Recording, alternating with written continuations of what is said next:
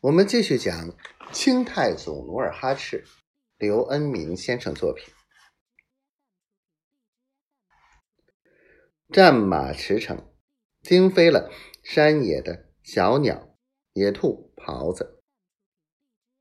马林驻马立凳，朝来者看去，见为首的披甲骑士，身材高大，膀阔腰圆。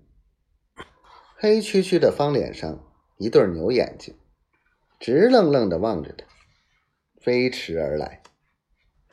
他看了一阵儿，觉得十分眼熟。等来者赶到眼前，他才认出领头的是皮廷相。他慌忙迎上去，心中又惊又喜，因为一天多沉默的行军，未探听到。满洲军的动向，虚实不知。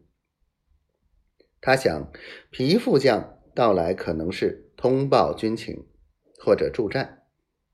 若不，怎么会半途到此？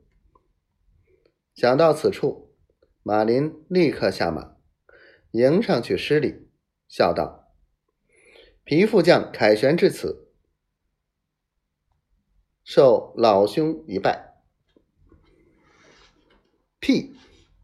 皮廷相坐在马上，愤然骂道：“杜松这只骚狐狸，真不是东西！为了个娘们儿，中了满洲人的奸计，丧失辱国。”说着，皮廷相失声痛哭起来。马林见军情有变，为稳定军心，马上命全军停下，扎营待命。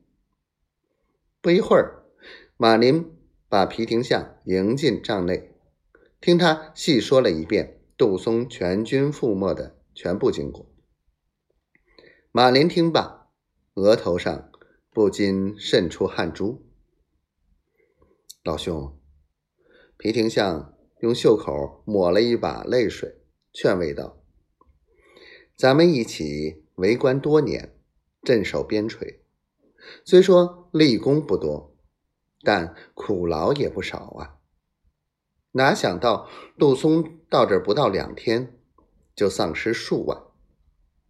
马老兄，你我虽非同胞手足，可情谊可贵呀！哎，为了你的前程，你也要防备呀！老弟孤身到此，只此一言，为了大明朝。说着，皮廷相抽出宝剑，就要自刎。